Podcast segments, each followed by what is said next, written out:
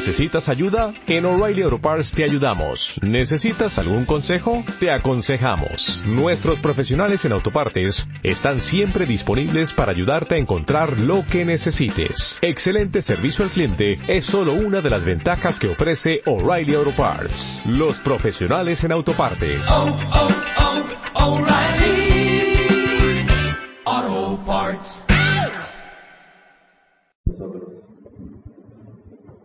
Y hablamos de temas muy importantes. Hay un tema muy conocido, quisiera darle un minuto nada más, sobre la influencia mala sobre nosotros.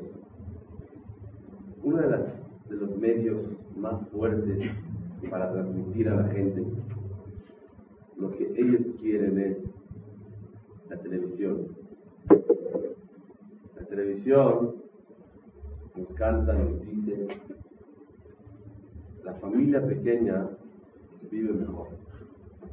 Así es la familia pequeña vive mejor. Esa es la óptica de los.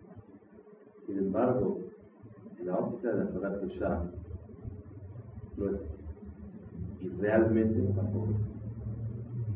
Cuando una persona tiene una fe en Boreolam, que todo lo que le va a llegar en el año está decretado desde Rosh Hashanah y Yom Kippur, quiere decir que yo ya confío que los 10 kilos de alegría que voy a tener este año ya están decretados.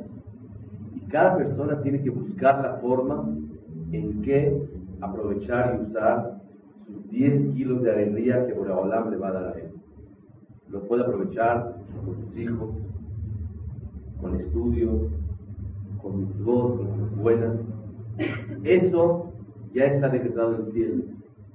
Igualmente está decretado cuánta tristeza marginal la persona va a tener, si un gramo, o dos o tres, en todo el año.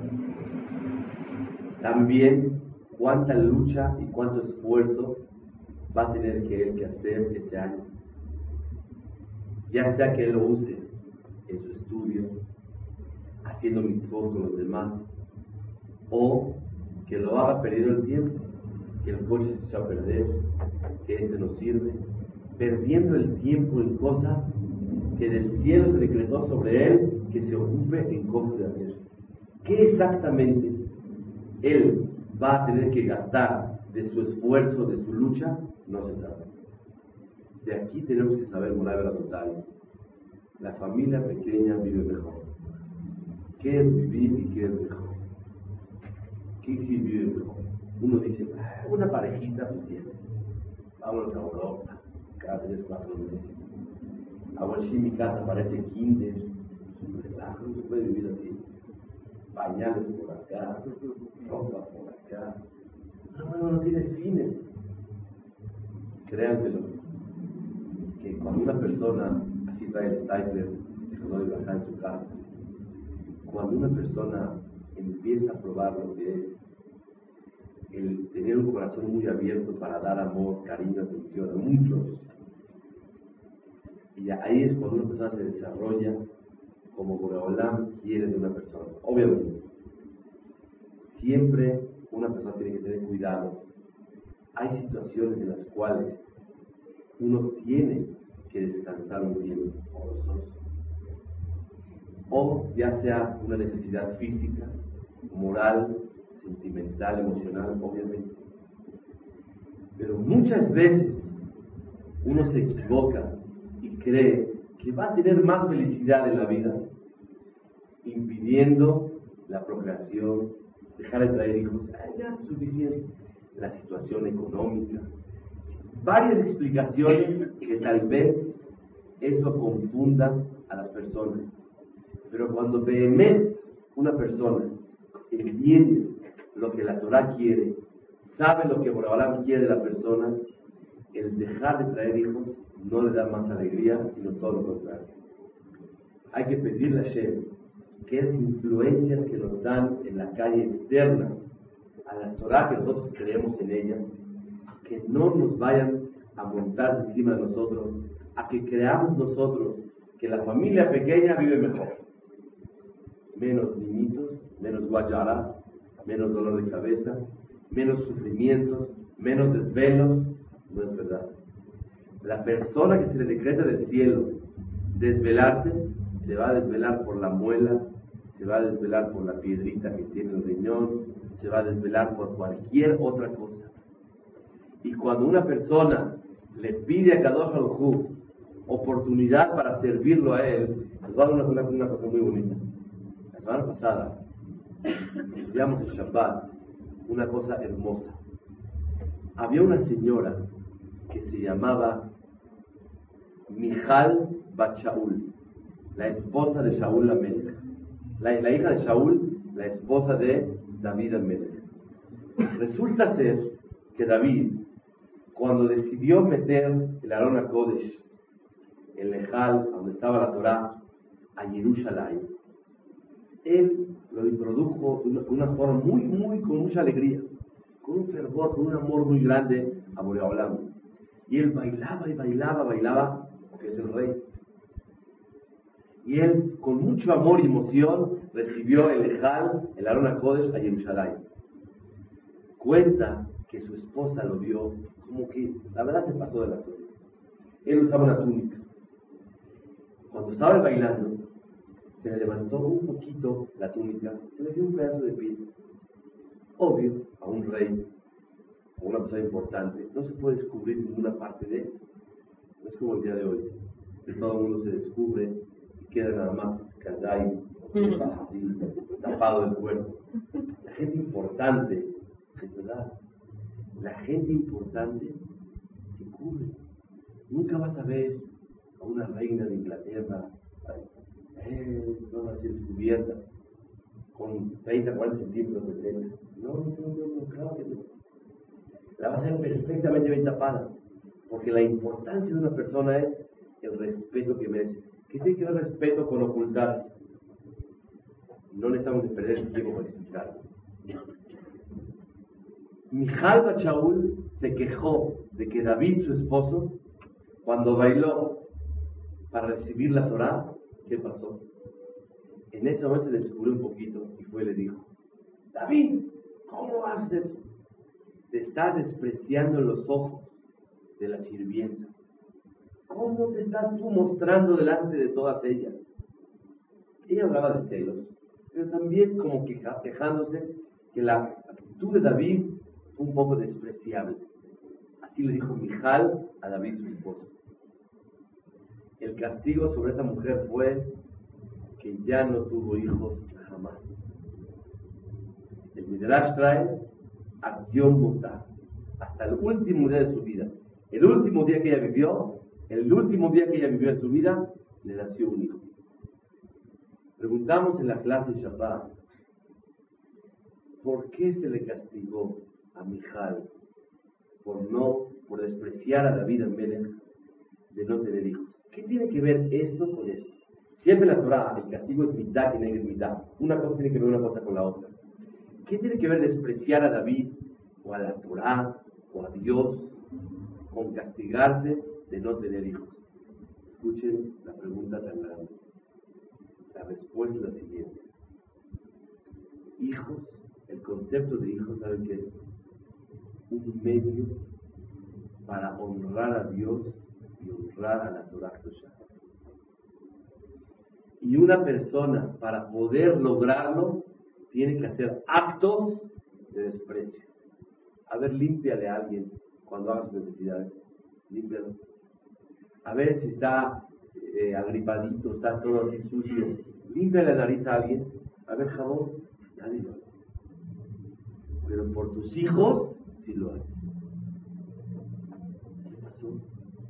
La disposición, el amor a ellos, te permite hacerlo con mucho gusto. ¿Alguna mamá o algún padre se siente avergonzado de limpiar a su hijo? A mí es muy importante, no puede limpiar nada. No. Todos los actos de desprecio ante los demás, cuando son directamente a los hijos, no son desprecio, sino al contrario, es un honor muy grande hacerlo.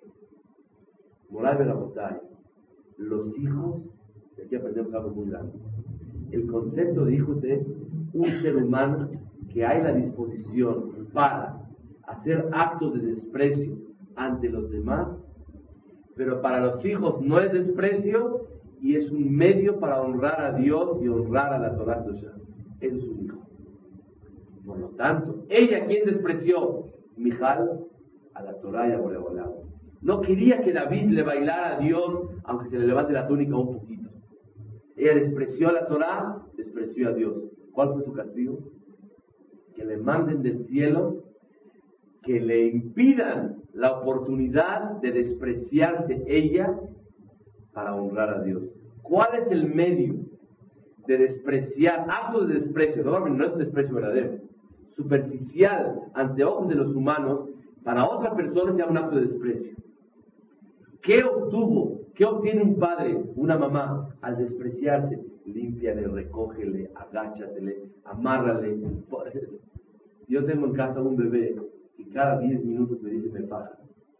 Me amarras a Cada 10 minutos. Me acuerdo de mi jalba chabón. Amárrame, amárrame y quítame. En el knis, me amarras y me pones. Bueno, ya.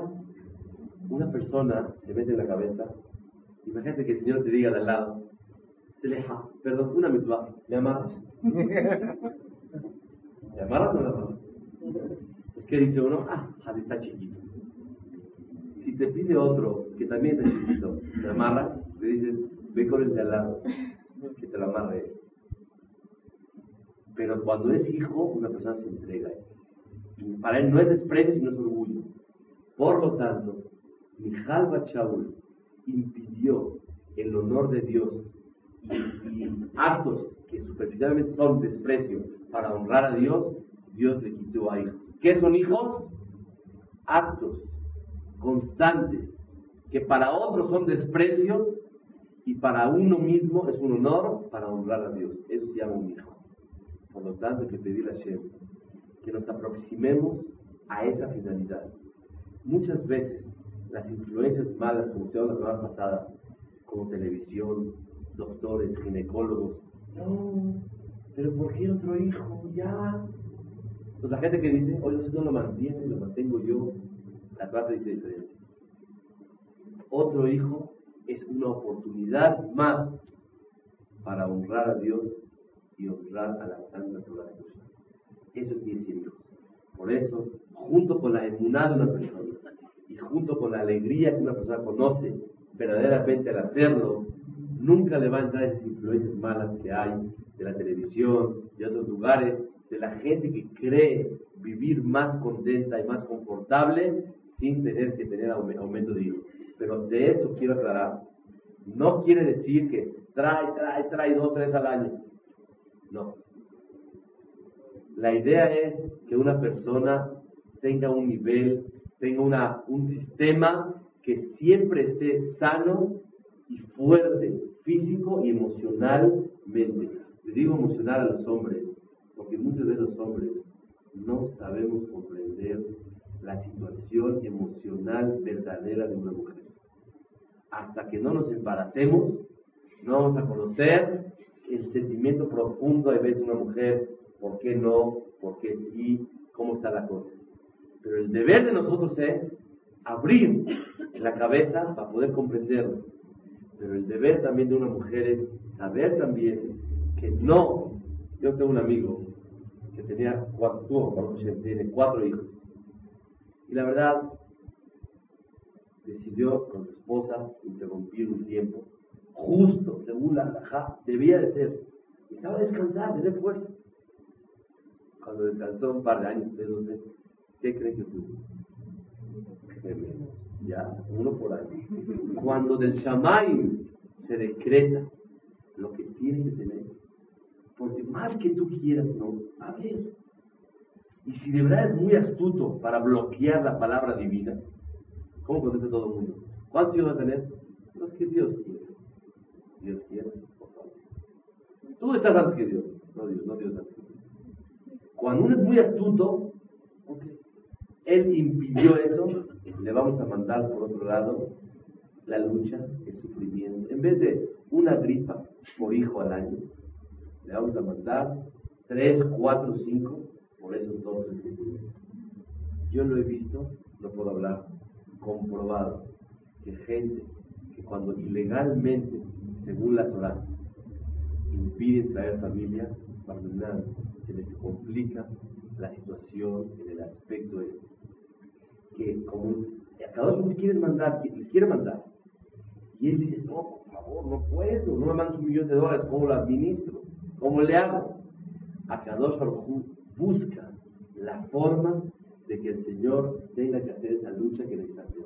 Por eso hay que pedir a Kadosh que nos ayude a fortalecernos, a tener salud, a tener toda muchísima fuerza, porque definitivamente una corona para las mujeres, porque los hombres es lo más, lo cargamos ya bañadito, ya listo, un besito, una verajá y shalom.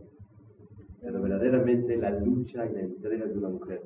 La verdad me hizo una pregunta a una señora, que hay que analizarla, y esta señora es mi esposa. La mujer no está obligada a tener hijos, ¿sabes? Según la Torah, la obligación es del hombre. No es posible es tu obligación, yo cargo con el paquete. Es una pregunta. Pero la respuesta es la obligación verdadera del hombre, pero el privilegio, el honor y el naja es de los dos. Por lo tanto, la lucha tiene que ser por los dos y cada quien tiene que aportar la parte que a cada uno le da de capacidad para poder tener. al hombre que trabaja, el hombre le da una atención necesaria esporádicamente o más seguida, seguro que necesita cada niño, pero verdaderamente el cargo es de una mujer. Y créanmelo, que no de gratis la Torah le da el judaísmo por medio de una mamá. Y no de gratis en la vida está comprobado que detrás, detrás de un gran hombre hay una gran mujer, hay algo más todavía. Los hijos salen si es una mamá buena. Está comprobado, Rabotai, en la vida cuando hay una mamá buena que enseña a ir a chamay, cualidades buenas, de buena educación, los hijos salen buenos. Puede tener el hombre barba, no hasta el ombligo, hasta el piso. El sombrero hasta el shamay. Y puede ser súper y en el shamay de lo mejor. La religión, las buenos, buenos modales, el éxito de unos hijos buenos lo da una mujer. Por lo tanto, tenemos que pedirle a Shemit Baraj que haya salud y fuerza para poder llevarlo a cabo. Mishnah siguiente, Mishnah Digo, si la televisión habla horas y horas, nosotros con 20 minutos podemos contrarrestar la ideología externa a la Torah. Mishnah יהודה בן טבעי בשיעור משתתח בגלו מהם. יהודה בן טבעי אומר, אל תעש עצמך כעורכי הדיינים. No te hagas como aquellos jueces que ellos se meten cuando hay dos personas que vienen a un juicio, hay un juez que está en medio juzgando. Dice la Mishnah, no seas como aquel juez que se mete con los que vienen a juzgar. ¿Qué quiere decir? Que le dice a uno de ellos, di así te va a ir bien. Di así y así no te va a decir nada. Tú dile de esta forma y vas a tener éxito. Según la halajá, está prohibido la intervención de un juez para nada. Él no puede intervenir y decir nada. Tiene que dejar limpio que cada uno exija o diga cualquier sentimiento legal que él tiene. ¿Cuál es el motivo? Dice Ramiro Yoná, si el, rey, el juez, les va a enseñar a decir cosas, argumentos equivocados y mentiras, no estamos hablando de ello. Estamos hablando que le dice cosas verdaderas que por medio de eso va a ganar el juicio. ¿Qué tiene de malo? Ustedes le ven algo de malo a alguien que le diga, mira, si dice así, así, así, te va a ir bien. Y le dices consejos verdaderos y ninguna mentira y él no va a mentir para nada. ¿Tiene algún problema? ¿Qué problema tiene? Dice el Mashim, está prohibido hacerlo. ¿Por qué? El Raúl Azot y Porque tal vez por medio de esos consejos la gente va a aprender a mentir. Van a dudar del juez que tal vez no es legal, no es verdadero, va a mentir. Y va a enseñar a mentir en la vida. Por eso, que se abstenga de dar consejos. Moral de la Botay, de aquí aprendemos algo muy grande. No nada más mentir está prohibido en la Torah, sino también hacer actos que puedan, como dice el dicho, no hagas cosas buenas que parezcan malas. Y más todavía, si son cosas que pueden enseñar a la mentira, una persona tiene que abstenerse de ellas. Muchísimo. Fíjense, hay dos consecuencias graves. Número uno, de aprender a mentir cosas mínimas y chiquitas, una persona adopta un hábito malo de hacer mentiras muy grandes. De mentiras chiquititas. ¿La comida estaba lista? No. Así como por temor, una mentira chiquita que no, no tiene diferencia de nada. Se acostumbra una persona a mentir. Y las mentiras hacen grandísimas después. Es el Musa de la Mishnah. Número dos, algo más grave todavía. Mentira tiene dos explicaciones. Número uno, el contar algo que no es verdad. Número dos, cuando uno actúa con el motivo de algo falso y no verdadero.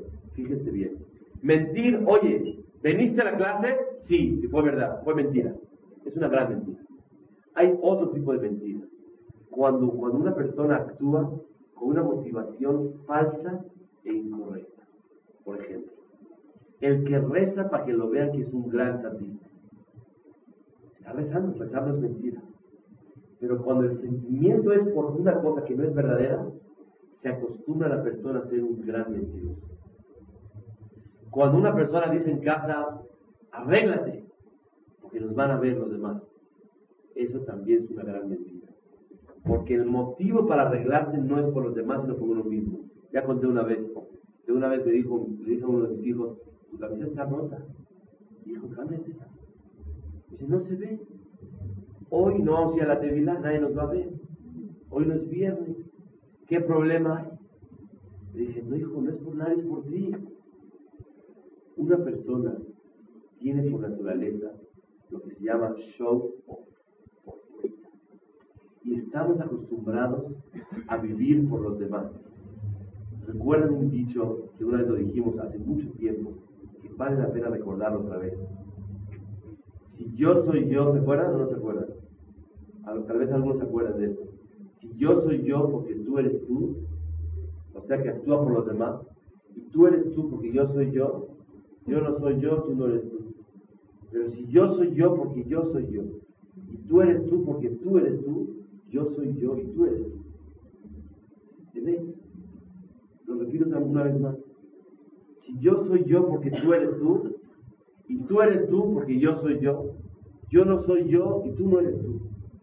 Yo soy otro y tú eres otro. Pero si yo soy yo porque yo soy yo, y tú eres tú porque tú eres tú, yo soy yo y tú eres tú, cada quien es suyo. El sheker, la mentira, no nada más es decir cosas que no son, sino cuando la motivación para actuar es falsa, también se llama una gran mentira. Y quiero decirles que se percibe en un hogar cuando el motivo de las cosas son falsas. Cuando una persona se quiere arreglar en un espejo y se checa que esté arreglado, más del tiempo necesario estás inculcando vanidad, estás inculcando falsedad, ser superficial, materialista, no sirve para nada. Cuando tú te arreglas lo necesario, estás mostrando que una persona tiene que ser ordenada, limpia, para sí mismo, para con los demás, para servir a Shem y para. Pero un poquito de más, ya inculcaste para siempre, con una gran facilidad, la mentira. El que una persona se la pase de más, ya inculcaste una gran mentira moral Aprendemos de la Mishnah tratar de alejarse de la mentira. Dice la Mishnah,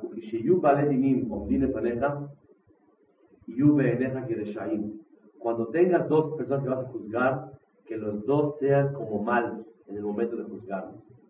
Porque cuando una persona va a juzgar y a uno lo ve bueno, no puede ser que ese señor haya hecho esto. Imposible que lo haya hecho. Entonces, automáticamente tu juicio ya no es objetivo. La objetividad la perdiste. Bueno, hay una gran pregunta. ¿Y por qué no dice que los dos sean como buenos? ¿Por qué dice los dos sean como malos? Dice el Tosfot todo algo muy importante. Cuando dos tú crees que son buenos, hasta la forma de juzgar es diferente. ¿Quién, ¿Alguien de aquí es juez? Yo no. Pero voy a decir que sí podemos hacer. En nuestros hogares, muchas veces tomamos la función de jueces. Llegan dos niños y están, mira, a mí me quiero ver si es caso. Y este cuenta lo que contó. Y este cuenta lo que le pasó. Y vamos a ser jueces.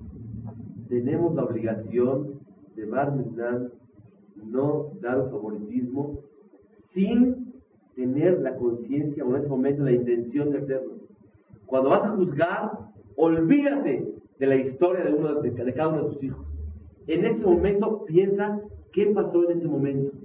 No, ya, ya conozco al Señor. Todos los días este niño o esa niña actúa de esa forma. Y entonces tu forma de juzgar es según la historia que llevas de ella de mucho tiempo o de él. Y eso, Barminam, puede dar una equivocación en el juicio específico de lo que estás tú juzgando en ese momento. Escuchen bien. Cuando tu historia es larga, pones enter y sale el cassette de toda la vida de ella o de él. Y el momento que vas a juzgar ya no es objetivo para el hecho específico y único que está delante de tus ojos. Dice la Mishnah, Olvídate de lo que ellos llevan una historia para atrás. ¿Para qué? Para que el juicio sea más objetivo de este caso. Si tú quieres corregirlo, darle consejos, tienes que tomar en cuenta la historia completa de su vida. Pero cuando vas a juzgar un caso, tienes que olvidarte. Y viene la Mishnah diciendo, hay la obligación de juzgar para bien a las personas. Cuando ya acabó el juicio, pidieron perdón y aceptaron, tienes que verlos para bien. ¿Qué pasa? Cuando tú ves, dice, le doy un consejo muy bonito. Hoy me pasó. El Shlak Kadosh dice, cuando un niño hace algo, una travesura, tiene miedo de decir la verdad porque lo van a castigar. ¿Qué pasa cuando lograste sacar la verdad de él? ¿Cuál es la forma correcta de actuar? Dice el Shlach dos cosas. Una, premiarlo por decir la verdad y tener valor. Dos, decirle que después recibirá él o una sanción o explicarle que la verdad estuvo muy grave lo que él hizo. Pero primero que todo, premiarlo por haber dicho la verdad. Nosotros, cuando escuchamos la verdad, nos da gusto por dentro que dijo la verdad. Pero directamente nos abordamos la sanción por lo que hizo esta criatura. Moral de la La Mishnah dice, juzga para bien a toda persona que ya fue juzgada. Muchas veces el deber de nosotros es reconocer que dijo la verdad, sancionar lo que tuviese que hacer, pero después juzgar para bien. Tal vez el motivo que lo hizo es porque está celoso, tal vez porque no tiene atención, tal vez pasó un día difícil, tal vez cualquier situación. ¿Qué pasa? Eso va a ablandar el corazón y automáticamente la piedad hacia él será más fácil después de que una persona castigó. Lo digo por experiencia, no una gran experiencia, una chica, pero al colpanín, una persona que no busca juzgar para bien después de un juicio, terminar se queda un dolor muy grande en los padres y se percibe en el corazón y en el sentimiento de los hijos. Tiene uno que inmediatamente después de haber castigado, levantado la voz, dar una demostración de cariño de comprensión, no justificando lo que hizo, pero sí comprender que es normal lo que hizo esa persona. ¿Cómo se demuestra? De ¿cómo se hace?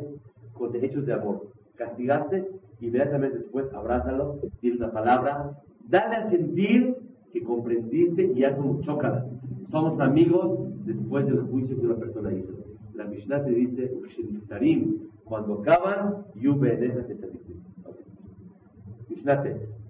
שמעון בן שטח אומר, הווה מרבה לחקור את העדים, והווה זהיר בדבריך, שמא מתוכם ילמדו לשקר. Dice la Mishnah, cuando vengan dos testigos, dos testigos, a testiguar algo, tienes que explorarlos y checar y verificar perfectamente bien lo que ellos dicen. Normalmente, cuando escuchamos algo, inmediatamente la persona empieza a juzgar, a inventar y a imaginarse más de lo que verdaderamente, escuchó.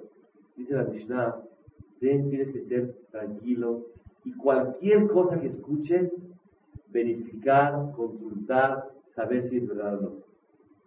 Hace un tiempo me dijo una persona que él duda de su esposa. Que ella trata mal a su cuñada. O sea, son concuñas. Me contó una cosa que no lo puedo decir. Que la concuña es tan mala que un día en la boda le dijo, acabando una boda de 15, ¿no me das una aventón unas cuadras? Así dijo. Le contestó, la verdad no puedo. Estoy muy ocupada. Tengo que ir a la boda temprano y no tengo tiempo de llevarte. Es que mi hijo tiene calentura. Ir a checarlo entre el banquete y la boda. Consigue jugarte a otra persona no aventón, no pasa nada. ¿Una buena o la mala? ¿Quién está pidiendo la? Las dos son buenas. O las dos son malas. Ah, Pero una le pidió aventón a la otra. Llega el esposo de la que pidió el aventón y le dice, mira mi cuñada, qué mala no es posible. Le pidieron aventón, no lo da. Humanamente, ¿quién puede negar un aventón? Más. Su hijo tiene calentura, quiere verlo. ¿Tú crees que lo haya hecho? ¿Tú crees que es justo que haya esto? Le dijo, mira, no conozco a tu esposa, nunca he hablado con ella, te voy a decir algo. Es mentira lo que tú dices. No puedes decir eso.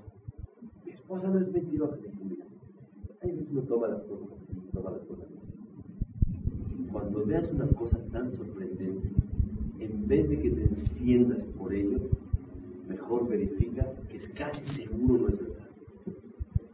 Y si fue verdad, checa por qué.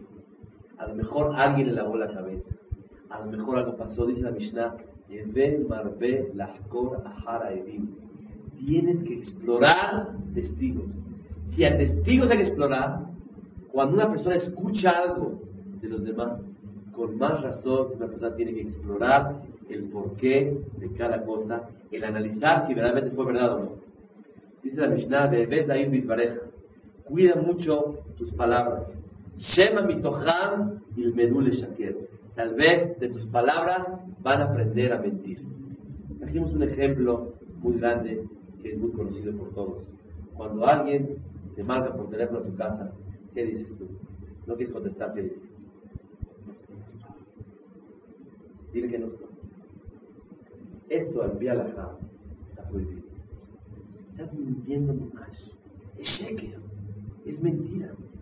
Si hablar cosas que van a aprender mentira está prohibido, hacer mentiras cuando no tienes tú la valentía o la forma de, enfrentar una situación, con más razón. ¿Qué aprendieron en tu casa? Que se puede mentir. Mentir y saber mentir todo el tiempo. ¿Qué se hace cuando no puedo decir aunque se va a ofender? Busca la forma de que una persona pueda evadir el problema sin necesidad de mentir. Descuelga el teléfono, haz lo que quieras. Pero muchas veces una persona dice, no estoy. Los niños se sienten que en la casa transmitimos a mentir. Transmitimos que con facilidad vamos a la mentira. Está escrito en la Gemara que la persona que miente, que ilu obed abodazara. ¿Saben ustedes? La persona que miente es como si fuera que hace idolatría. La pregunta es, ¿qué tiene que ver la mentira con la idolatría? Explica los de Fashim de la siguiente forma.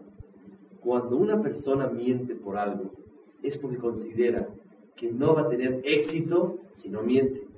Y por medio de la mentira va a lograr algo. Quiere decir que con la pura verdad no va a poder tener éxito. Quiere decir que él a quién se está apoyando a una fuerza extraña a la verdad que se llama mentira. Él quiere usar una fuerza y con ella tener aslajá éxito. Esa fuerza se llama la mentira. Abodar Zara quiere decir cuando una persona se apoya en una fuerza externa, Hashem y Baraj. En este momento, ¿quién la fuerza tuya? La mentira. Ahora que están de moda las noticias importantes por acá, por allá, dice la Gemara Sanedrín, Amahlif bediburó que hilo bodazara. La persona que cambia una noticia y la exagera, y le dice, ay, ay, le echa sal y pimienta. Dice la Gemara que hilo bodazara. ¿Por qué? Cuando una persona cambia una noticia, ¿por qué la cambia? Porque él considera que va a adquirir más gracia y va a recibir más aceptación en- ante la sociedad al contar algo más interesante. Pero si lo cuenta tal cual como es, asaltaron a un señor, le quitaron un millón de dólares, le quitaron cien mil dólares. ¿Por qué dices un millón? Porque se va más bonito, va a quedar el cuentito. Cuando le cambiaste algo, automáticamente tú sientes que vas a llamar la atención mucho más. Vas a encontrar más aceptación por medio de los demás con tu cuentito de la forma como tú lo cuentas. Dice el Amahlif Bediburo que Ilu Obed Abudaz ¿Por qué? Te estás apoyando en una fuerza extraña. ¿Quién es la fuerza que tú quieres tú apoyar en ella? La fuerza de la mentira. Okay. Mishnah Yud, ahora estamos avanzando. Shemayah Beaftalión Kibelú Mehem. Shemayah Beaftalión recibieron de los problemas anteriores. Shemayah Omer. Ehovet Amelachá Usnet Rabbanut. Verás, Badal Rashut. Ama el trabajo, odia el ser jajam, Verás, Badal Rashut. Y no te lleves con mucha confianza con el gobierno. ¿Por qué? Porque dicen los jajamín, con el gobierno tienes que tener mucho cuidado. Muchas veces uno cree, ah, una palanca por acá, por allá, somos confidentes, nos llevamos muy bien. Y a la hora de la hora, cuando nos necesites de ellos, Barmenán te pueden dar la espalda. Pero hay dos oraciones muy profundas que tenemos que explicar el día de hoy. Ehom et amelajá, traducción literal. Ama el trabajo. Dos, odia el rabanut. ¿Qué es rabanut? ¿Saben ustedes qué es? Ser rab. Odia ser rab y ama el trabajo. Mejor dedícate a una profesión, a una ocupación, a los negocios y odia ser jajam. Mishnah en Masejet Avot, capítulo 1, Mishnah Yod, la 1 al 10. ¿Qué quiere decir? Que una persona tiene que odiar ser jajam. ¿Conoce la explicación de la Mishnah? La Mishnah dice, ama el trabajo. Primer punto. Muchas veces queremos hacer lo que queremos. Y lo que tenemos que hacer es querer lo que hacemos. La Mishnah te dice, Ahov et amelachá. Ama el trabajo. Cuando una persona no ama lo que quiere hacer, lo que hace, Murai Belabotai siempre vive con nerviosismo, estrés, amargura, tristeza. Hay que tratar de dedicarse a lo que uno le gusta hacer. Pero cuando una persona logra, o Minashamay lo llevaron a hacer algo, la Mishnah te dice, Ehor et. Ama lo que haces. La ocupación que tienes para mantenerte, tienes que amarla muchísimo. ¿Por qué? Para hacerlo con gusto y con amor. Un padre le dio un consejo a su hijo, hijo mío, si quieres dejar de trabajar toda tu vida, dedícate a lo que te gusta hacer. Esta Mishnah me enseña que la persona tiene que amar su trabajo y disfrutar lo que él está haciendo. La Mishnah te enseña algo más todavía, que cuando una persona es archimillonario y no tiene necesidad de trabajar, tiene la obligación de ocuparse en algo forzosamente y trabajar por distracción. ¿Por qué? Dice la Mishnah. Cuando una persona está aburrido, lo lleva al pecado la persona. Cuando una persona no tiene lo que hacer, automáticamente el pecado es el hermano cercano de él. Dice la Mishnah, ocúpate en cosas que tienes que hacer. ¿Qué quiere decir Usnet Rabbanut? Odia los puestos de importancia. Eso dice, no jajam, de importancia. Y si también es por medio de jajam, odia también ese camino. Escuchen bien. ¿Por qué una persona tiene que odiar los puestos importantes, presidente de esto, una persona honorable? Toda persona que está un poco arriba del público tiene un gran problema. Que Barminan, la presunción o el orgullo lo domine a él. Y en vez de servir a la gente, usa a la gente para él, Barminan, sentirse superior a los demás. Y si también es por medio de Jajam, Usne et. Odia lo que se llama estar arriba de los demás. ¿Por qué? Dice el Jajamim, Sharabanut mekaberet ba'aleha. Barmenán, cuando una persona tiene, es mejor estar sentado en el público que estar en un lugar donde una persona está un poquito arriba de los demás. Porque, dice la Mishnah, me caberet baalea, dice el Mashim, entierra a aquellos que no actúan debidamente. ¿De quién se aprende? De Yosef Atzadik. Yosef vivió 110 años. Un hombre muy tzadik y muy bueno, y muy inteligente. Pero se le quitaron muchos años de su vida. ¿Saben por qué? Por escuchar la palabra tu padre, tu esclavo. Cuando hablaban sus hermanos con él, ¿cómo le decían? Tu siervo, nuestro padre. Y le decían, Abdejá tu esclavo. Y los oídos de Yosef, ok, será muy mi papá, pero yo soy el rey. A Kadosh Baruj captó dentro del corazón de Yosef que él no podía haber aceptado escuchar la palabra Abdeja, tu esclavo.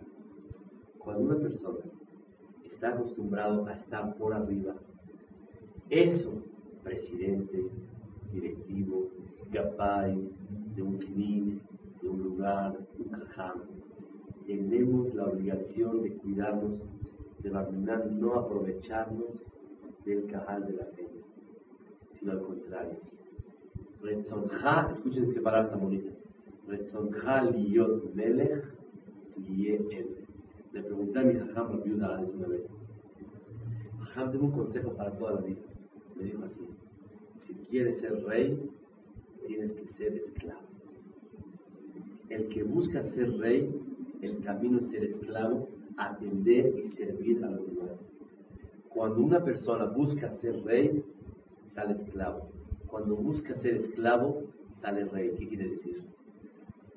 Aprovecha los puestos que tienes, la función que tienes, el privilegio y el honor que tienes para servir a Kadosh Baruch y a Am Israel.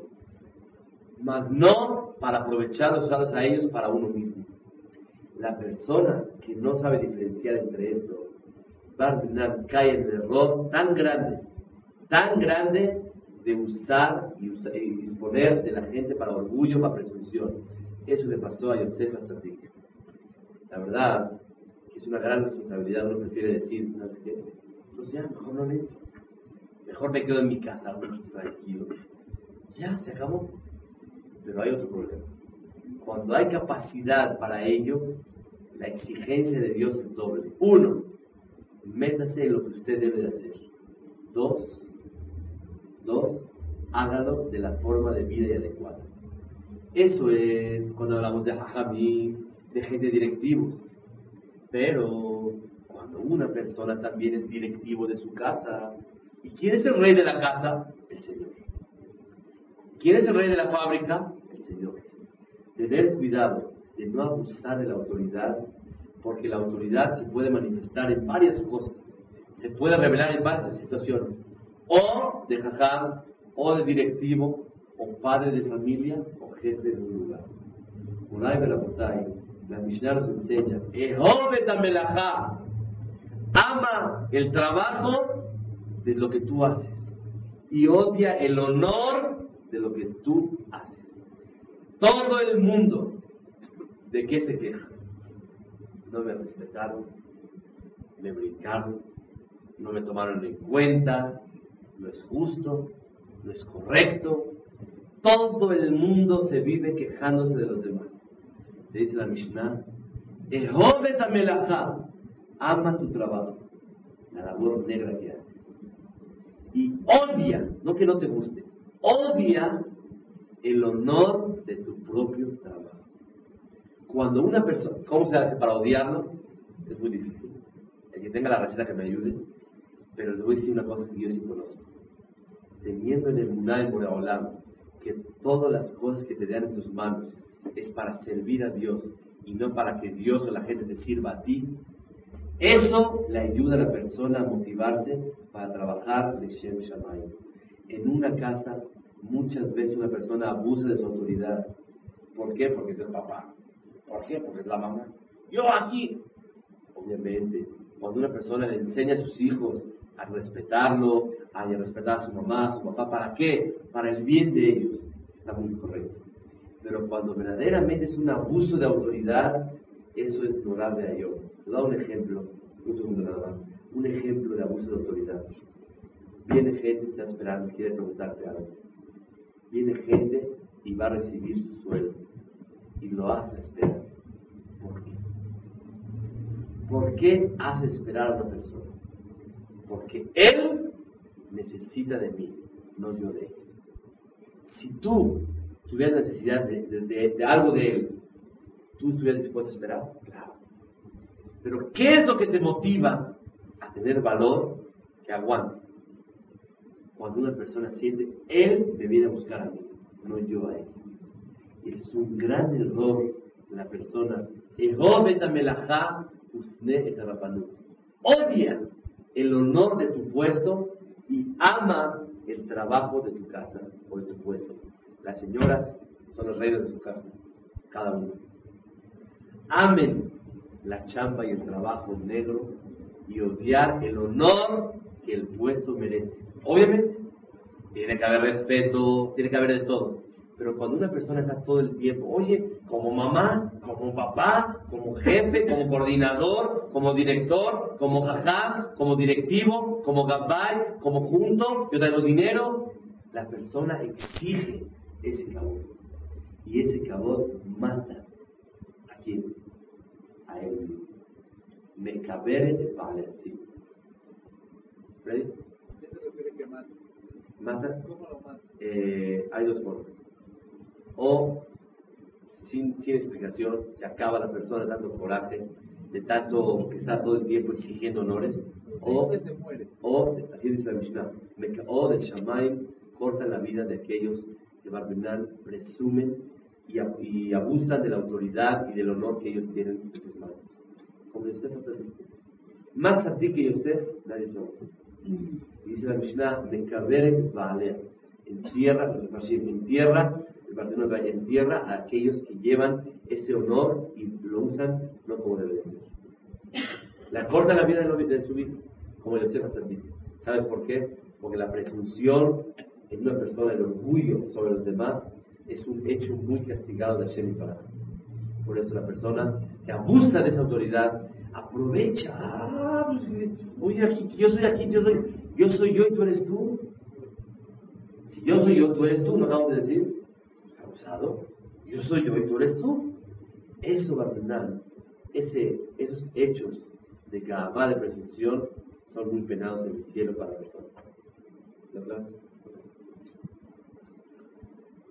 Mishnah Yut Aleph. Ahora sí tuvo verajá la, la hora. Dice la Mishnah, Aftalion Omer, Jajamim Izaharu Bedibrechem. Les voy a comentar algo. La semana pasada hablamos de la ideología de lo que es la Torah, que la verdad no hay que ocultarla. Tuve la oportunidad de hablar en el Sped de Ham cerca del Cris Ben David la semana pasada, miércoles. Y hablamos que la única finalidad de una comunidad judía es servir a Dios. ¿Alguien lo puede negar? La única y exclusiva finalidad de una formación de grupo de gente es para servir a Dios y cumplir su palabra. Nada más. Y si hay 100 comités, todos son para servir a Dios. Uno para ayudar a la gente, uno prematrimonial, uno post, una integración, lo que quieras. Pero todos son para servir a Dios. Si hay un momento en el cual del cielo nos hacen exentos para servir a Dios, no hay lugar a una comunidad judía. Comunidades, agrupamiento de personas para uno al otro ayudarse para servir a Dios. Si Dios nos dice, ya no hay Torah para ustedes, la comunidad está de más. Esta Mishnah nos va a enseñar que una persona tiene que ser muy transparente en sus mensajes. Ayer me agarró una persona y me dijo, y el viernes me agarró otra persona. El viernes me dijo una persona, ¿por qué estás acusando a la comunidad? Yo propuse que hay que abrir más Torah a nivel comunitario. Porque cuando una persona recibe Torah a nivel mosdot en un lugar, siempre hay una barrera de antemano para tener acceso a esos lugares. No todo mundo tiene el gusto o, el sentimiento de acercarse a Torah por medio de un mosad, de un lugar, de una yeshiva, un poder, así. Pero cuando es a nivel comunitario, es mucho más fácil llegarle al cajal de la gente. Yo propuse que se necesita aumentar en la enseñanza a nivel comunitario. Me dijeron, tú estás culpando a la comunidad de que no hay Torah. Dije, ¿no? Dije, claro que no culpo. Yo propongo es de que para que la finalidad de la comunidad se lleve a cabo, se necesita difundir y enseñar la Torah. La gente por no saber, no conoce la verdad. Moray esas palabras son limpias, dulces, transparentes, la verdad no la ocultamos a nadie. Por nada ni por nadie, porque nuestro deber siempre es decir la verdad. Dice la Mishnah, Aftalión Omer, Jajamim, rabinos, y Zaharú Bedibrejem, cuídense de sus palabras. No digan palabras que la gente pueda interpretar no adecuadamente. Digan palabras transparentes que la gente entienda el mensaje perfectamente bien. ¿Por qué? Shema Jobat Galut. Tal vez Barminan del cielo nos van a mandar a la diáspora a un lugar donde no hay mucha Torah. Betiglu le makom maim raim. Se irán a un lugar donde hay aguas malas. Se refiere que no hay Torah buena. Veishtu talmidim abaim aharechem. Los alumnos tomarán esas aguas malas. Veyamut y Barminan se van a morir. Benimtza Shem Shammai mithalel. Y el nombre de Dios se va a profanar Barminan. El mensaje de la Mishnah es la verdad para los dos, para los que hablan y para los que escuchan. Para los que escuchan, que tengan la disposición de oír la verdad limpia y no tratar de ocultarles y pintarles lo que no es. Para los que hablan, que tengamos la valentía de poder transmitir la verdad tal cual como es. Cuando una persona dice algo más o menos para que la gente medio acepte la idea y no entendió el mensaje, se puede oír como que este rabino asusta. Este jajam espanta a la gente, no espanta a nadie, al contrario. Les explica bonito y limpio y transparente lo que es la Torah. Sin tener que alterar y modificar nada con tal de lo que reciben. ¿Qué caso tiene alterar o modificar la Torah para que la gente la reciba si lo que recibieron no fue Torah? Ayer me dijo una persona, al decir que la finalidad del judaísmo o de la comunidad judía se la acabó Marpe fue para la Torah nada más. La verdad, ahora sí todo el mundo se va a orientar, se va a ir de la Torah ya. Entonces es muy religiosa la cosa. Me dijo, la verdad, la constitución de la comunidad, ¿saben cuál para qué es? Yo leo y di las leyes. Me dijo un señor grande. La constitución dice que fue hecha para ayudar a los emigrantes de Siria. Munay Berabotay. Esa es una finalidad. Ayudar a los emigrantes de Siria. Y a los de Italia, ¿por qué no? Y a los de Bélgica, ¿por qué no? Y a los de Siria, ¿por qué hay que ayudarlos? Porque son judíos. ¿Y quién dijo ayudar a los judíos? La Torah misma nos dijo. Y no hay mejor ayuda que darle luz, iluminación a los ojos, a la vista de una persona. Cuando le abres los ojos a una persona para que vea la verdad, viva con la verdad, es la mejor ayuda. Obviamente, necesitas tú darle despensas, eh, dinero, prestar, ayudar, casas. Es un ejército muy grande. Pero no menos el favor de iluminar la vista y la mirada y la inteligencia y la visión de la vida a una persona. Moral de la verdad. Tenemos que aprender siempre tratar de llevar la verdad con nosotros. La verdad, dice el Meiri, es pesada. Y por eso para cargarla cuesta trabajo. Llevar la verdad es tan pesada que poquitos la pueden cargar.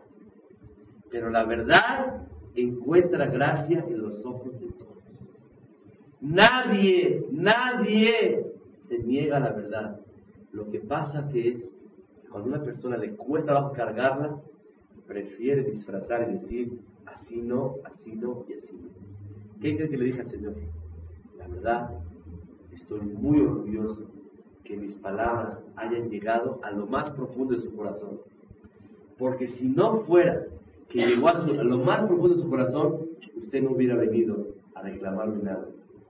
Dice, ¿cómo sabes? Al ver que a usted le dolió es porque duro. Y mi intención no fue atacar ni pegar nada, sino decir la verdad. Dice, la verdad tienes razón, luego platicamos. Dije, "José, bueno, que Hashem nos ayude a decir la verdad, Rabotai, delante de todos, sin atacar, sin agredir a nadie, pero no tratar de encontrar gracia ante la gente diciendo lo que la gente quiere escuchar y no lo que una persona tiene que decir.